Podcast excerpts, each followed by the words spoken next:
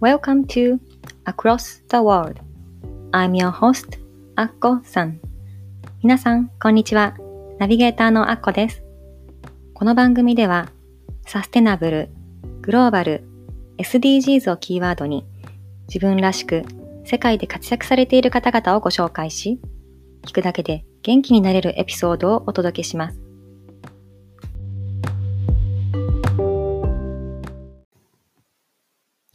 Welcome to Across the World Episode 4皆さん、こんにちは。Across the World ナビゲーターのアッコです。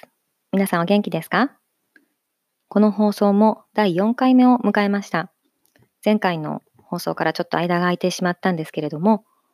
前回の糸話伊達さんのインタビューをお送りした後ですね、えっと、私のアクロスタワールドコミュニティという Facebook グループで早速感想をいただきましたのでご紹介したいと思います。ともみさんからのメッセージで、聞きましたよ。伊達さんとアッコさんの2人のコラボ良いですね。伊達さんの情熱が紡ぐ活動には本当に心がフルフルさせられますね。奈良のファッションショーも行きたいというメッセージをいただきました。はい、ありがとうございます。伊達さんの活動、本当に心が震えるようななんかワクワクするような活動がたくさんあるので、ぜひ皆さんもチェックしていただきたいと思います。もう一つ感想いただきました。京子さんからのメッセージです。こういう商品を売るとき、ついエシカルを全面アピールしてしまいそう。わかるなって感じでした。また、銀行やお金との付き合いが全く違う生活のお話を聞いて、自分の生活を振り返るきっかけになりました。私たち日本人もなんとなくやってるよくわかってない部分あるなと思いました。続きも楽しみにしています。という感想をいただきました。ありがとうございます。そうですね。このお金との付き合い方、私たち日本人も分かっているようで分かっていない部分ってあると思います。そういう今まで当たり前だと思っていたようなことも、これってどうなんだろう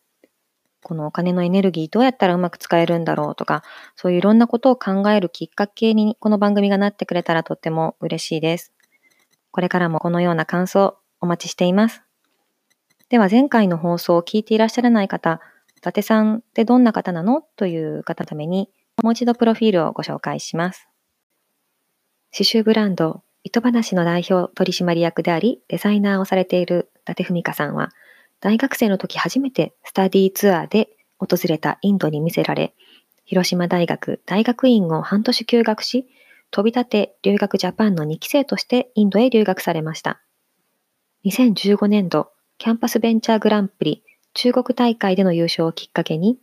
2016年、インドで作られる手縫いの刺繍を用いたファッションブランド、糸話を創設。翌年、2017年に株式会社化されました。現在奈良に暮らしと衣服の研究所を設け、奈良を拠点にデザインや商品開発を行いながら、全国で展示販売や講演会を行っていらっしゃいます。文化学園大学で商品開発の特別講師も務めていらっしゃいます。では、伊達さんのインタビューお聞きください。前回に引き続き、糸話の伊達文香さんをお迎えしています。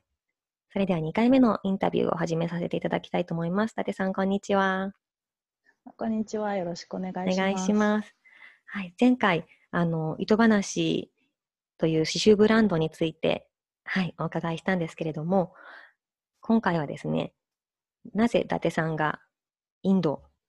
に見せられたのか、うん、それで、そのインドに見せられた後、なぜそこでインドの人たちと一緒にビジネスをするという形を選んだのか、ちょっと個人的なパーソナルストーリーをお伺いしたいと思います。はい。はい、まず最初に、私が最初からちょっと謎だったのが、なぜインドっていう素朴な質問ですね。はい。なんでインドに行かれたんですか、うん、最初。うん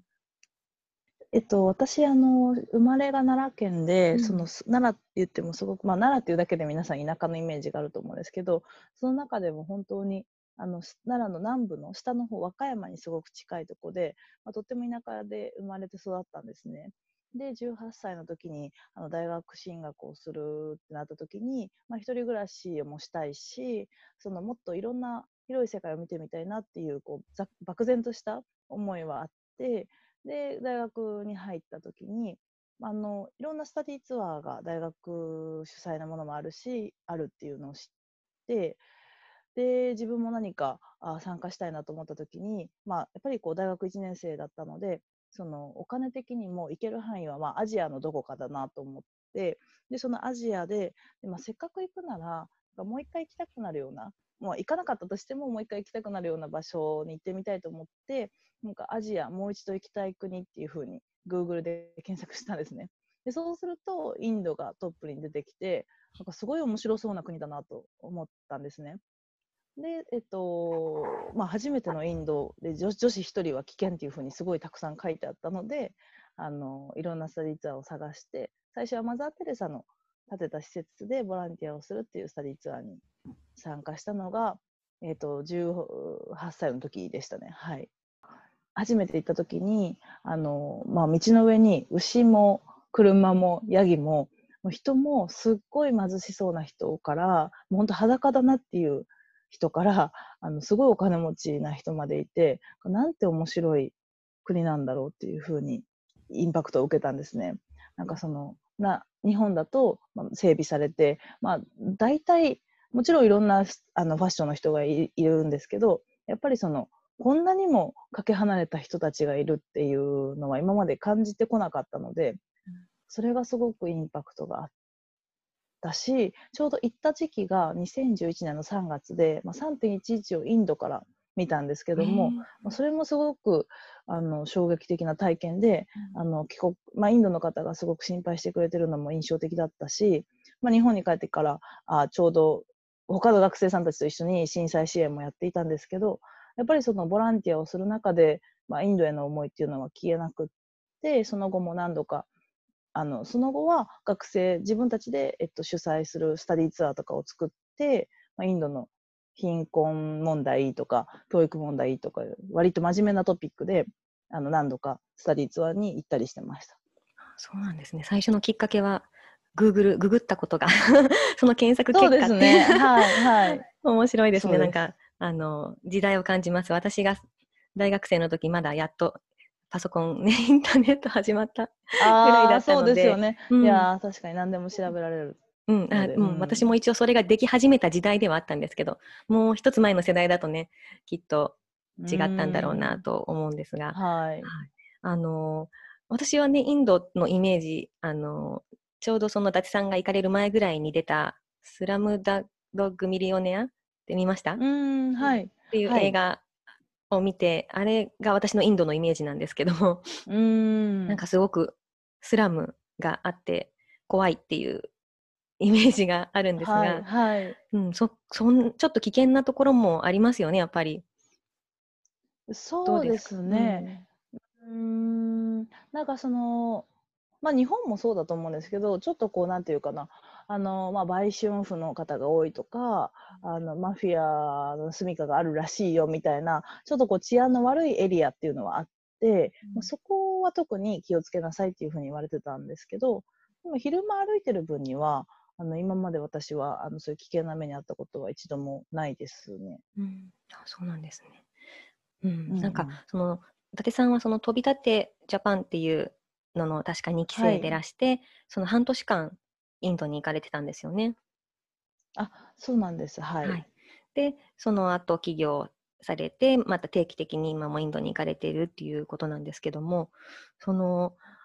今のそのじゃあやりたいビジネスを実現している自分になる前に、はい、そのきっといろんな壁とか障,、うん、障害があったとは思うんですがその自分が今まで、まあ、大学ね、広島大学の大学院ってすごいエリートだと思うんですけどもそういうところを出て自分で起業しようとかそういうコンフォートゾーンを抜ける、うん、抜けるきっかけになったっていうか、うん、どういう時に自分は、はい、あ一歩出たなっていうかそういうふうに感じましたか？はい、はい、うんなんかこのご質問あの事前にもいただいてたので、うんうん、考えてたんですけどうんそうですね。なんかこんなことを言ったらちょっと、ああれなんですけど、私にとっては、その、なんだろうな、あの、もともと心理学を専攻していて、臨床心理士になる大学院に通っていて、もちろんすごく面白い学問だし、興味を持って6年間勉強してたんですけども、うーん、なんかその、そこに居続けてる自分の方が、あの、アンコンフォートだったっていうのはすごくあって、その、なんか集団の中で、なんだろう、それに従って過ごす自分っていうのは、なんだろう、自分にとってはすごく不安で、こう、そこに自分の意思がないような感じがしたり、今は、今もし、もしそこに属したらまた違う感覚がもちろんあると思うんですけど、当時はなんだかそれがすごく、そっちの方が不安で、っていうのはありましたね。なので、その、コンフォートゾーンを抜け出ましたかって言われると、まあ、私はなんかいろんなあの起業した先輩とかを聞くとここが難しかったとかこういうふうに問題をクリアしてきたんだっていう素晴らしいお話があるんですけど私は本当にその、まあ、刺繍が好きで何かそれを形にしたいと思った時にちょうどこう活用できるあの制度があったりとかあの支えてくれる人がいてなんだかんだここまでやってこれたなっていうのがあるので、うん、どちらかというとその、今この起業して会社をやっていなかった、いいることの方が自分にとってはすごく、まあ、心地いい、まあ、もちろん大変なこともありますけど、そっちの方が心地いいなっていうのは最初から思っていたかなと思います。すごいですね。それは、あの、じゃあ、今が自分らしく荒れるやり方でできているっていうことですよね。はい、そうですね。うん。それはそう思います。うん、あもしそのまま、じゃあ例えば、うんま、周りの目とか親の期待とかそういうのを気にしてあの大学院を卒業して診療心理士になってっていうことにもし従っていたとしたら、その方が自分にとって逆にその自然じゃなくって自分ではなかったそうですね。もうそれをすごく望んで、そうなれたらすごく、まあ素晴らしいお仕事だとも思うので、あの、いいなと思ったんですけど、やっぱりそこになんかこう、違和感を感じたままだと、なんかその、そっちの方が、あそうですね、いあの居心地が悪かったかなっていうふうには思いますね。うんすごいなんかあのそういう自分がじゃあ何が好きなのかとか何をやったら自分が本当に生き生きできるのかっていうのを分からない人っていうのが今逆に多いように思うんですね。うん、はい、私の周りもあのなんとなくこの仕事してるけど本当はやりたいの違うんだけど何がやりたいのかわからないみたいな、うんうんはい、職場とかでも、はい、いましたけども、うん、うん、伊達さんは逆にもうやりたいことが分かっていたっていうかうーん、どうなんでしょう。なんか、私もそれすごくあの、例えば学生さんとかにお話しする時も、どうやったらやりたいことを見つかりますかっていう風なご質問いただいたりするんですけど、うーん、やっぱりやりたいことっていうのは、まずそもそもみその辺に落ちてるものじゃないから、見つけて拾えるものじゃないとは思うんですね。うん。あの、私もこの糸話のお仕事をしながら、本当に自分は何がやりたいのかっていうのは、まだまだはっきり明確に言語化できない部分もあるし、とにかく途上国の刺繍の価値を広めたいけれども、それがお店で広めるなのか、例えば美術館みたいなものを作って広めたいなのか、なんかその手段っていうのはまだまだ不明確でやりながらっていう感じなんですね。で本当にそのやりながらっていうのがすごく大きいなと思っていて、もうあの賞金をもらったから服を5着作っちゃった。だから展示会をやろうとか、うん、あのなんか留学制度に受かっちゃった。だから留学、休学をして留学しようとか、うん、なんか先にも私の場合は、まあ、気が早いので あのやることというかやりたいことをなんとなくですけどこれに応募するっていうのを決めてでそこからあ後のことは実はあんまり考えられてないっていうのはありますね。でもそれはあの年齢もあると思っていてあの結構やっぱりこうご家庭とかご結婚されてる方だとそのコンフォートゾーンはより大きくなってるだろうし抜け出すのはきっと難しいだろうなと私はもう一度も就職せずにこの仕事をしてるのであのお給料を20万30万もらうせ会社からもらう生活をしたことがないのでなんかその安心感を知ら知らないからできてるっていうのは大きいかなと思ってます。うんそうなんですね。あでも分かります。私もどちらかというと伊達さんタイプで、もうとりあえずあの小学校の時から手を分かる人って言われたら手を挙げながら考えるみたいな。ああ、うん、確かに、あこさんも。うんうん。そうですね。そういう意味では同類ですね。うんはい。うんうんあのやりながらいろいろ分かることとかあるし、うん。うんうんうんこうそこでの出会いでどんどん変わっていきますよね。あそうですね。うん。本当にあのやってるとあこさんみたいな方とかいろんなこうやりたいっていう思いのある人たちに出会えるチャンスっていうのはなんかチャンスは引き寄せの法則だみたいなことはよく言われると思うんですけど本当にそれは体感することが多いなっていうふうに思いますね。うん、そう伊達さんは本当になんかその引き寄せる魅力っていうかあのなんかにじみ出るお人柄っていうか。ありがとうございます。なんかまだお若いのになんかこう、あこの人のこと手伝ってあげたいって思思ってしまうような、うん。なんかそんな不思議な、いやいやでも、ううんん、魅力が。いやいや。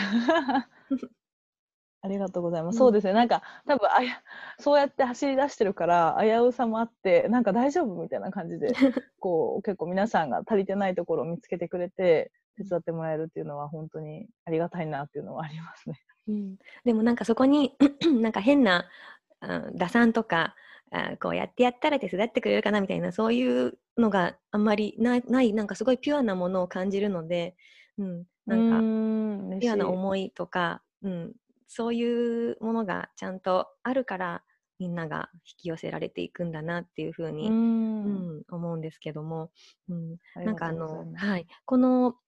このポッドキャストではこう世界とつながりながら、日本や世界で自分らしく活躍されている方のお話を届けようっていうあのそのインタビューの第1回目なんですけども、はい。うん、私はこれやりたいと思った時にまず最初にインタビューしたいなって思い浮かんだのが伊達さんなんです。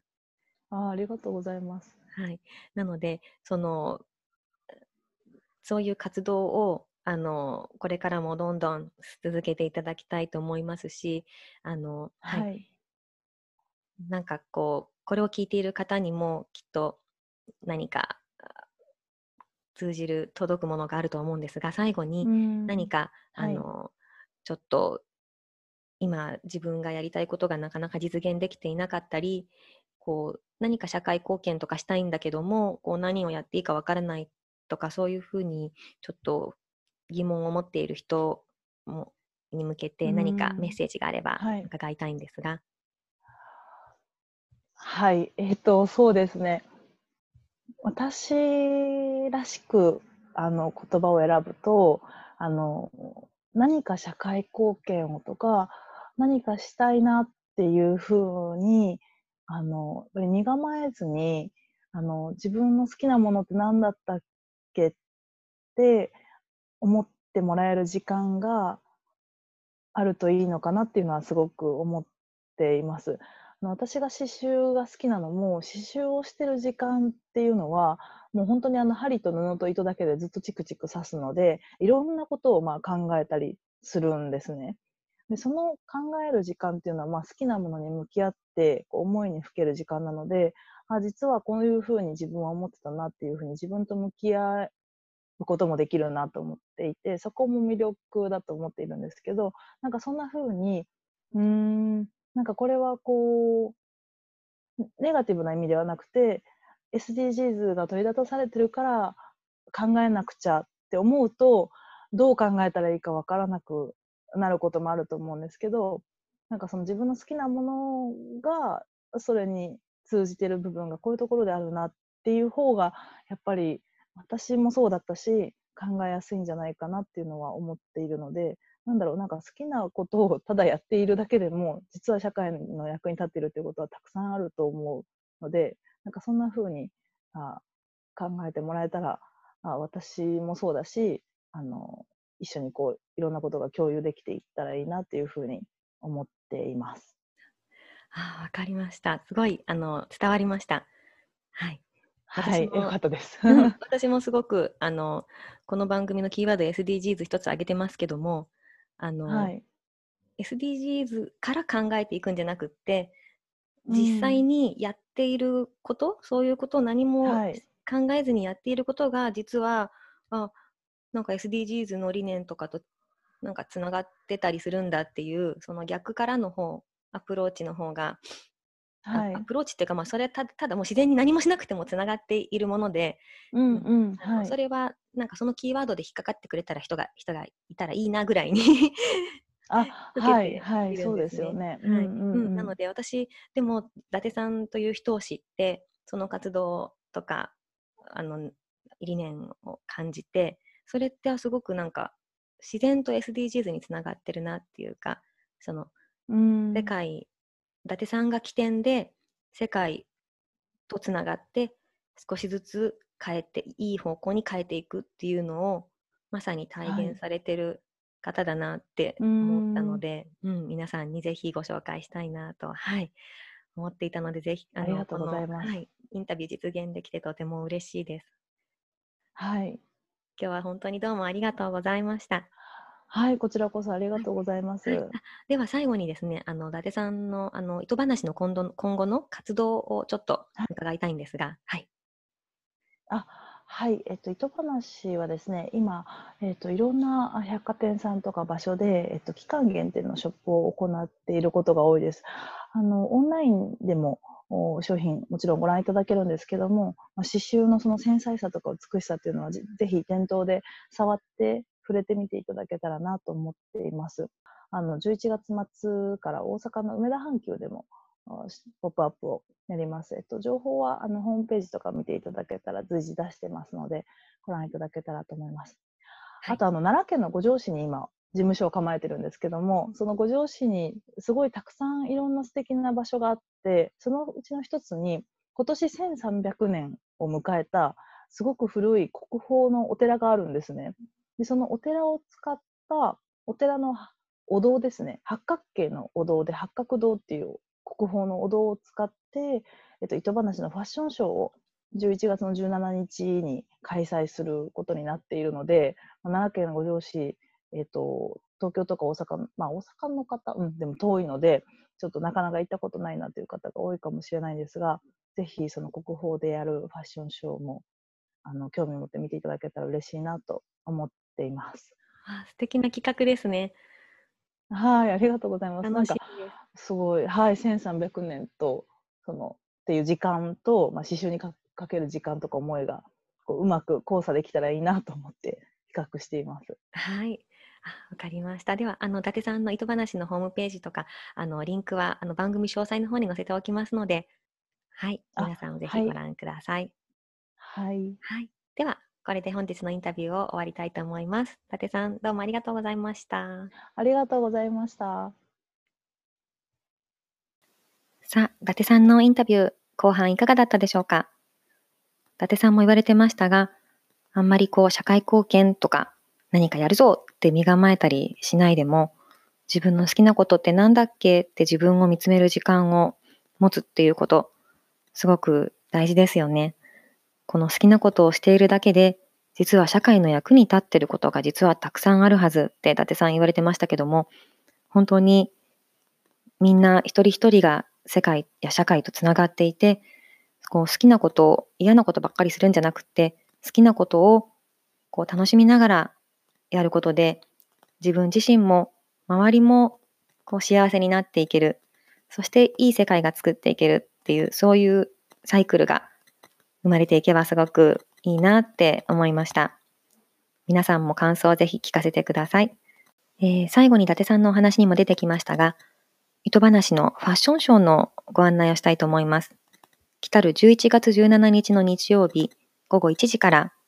奈良県五条市にある A 山寺という国宝で創建1300年を祝う芸術祭が行われます。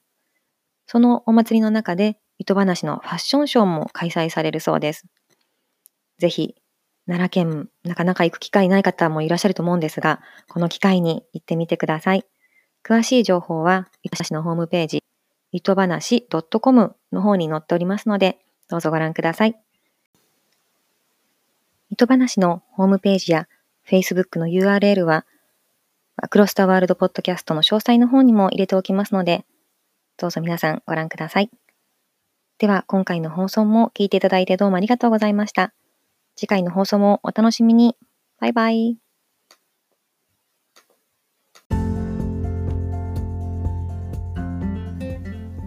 Thank you so much for listening today's episode. 今日のエピソードはいかがでしたか？ぜひ皆さんからのご意見を伺いたいので、番組ホームページ www.acrossg.net ちらからご意見、ご感想をお聞かせください。番組の Facebook グループもございます。Across the World Community というのがございますので、ぜひご参加ください。番組の登録もお忘れなく。この番組を楽しんでいただけたら、ぜひお友達にもご紹介してくださいね。昨日よりもちょっと誇れる自分に。では、次回もお楽しみに。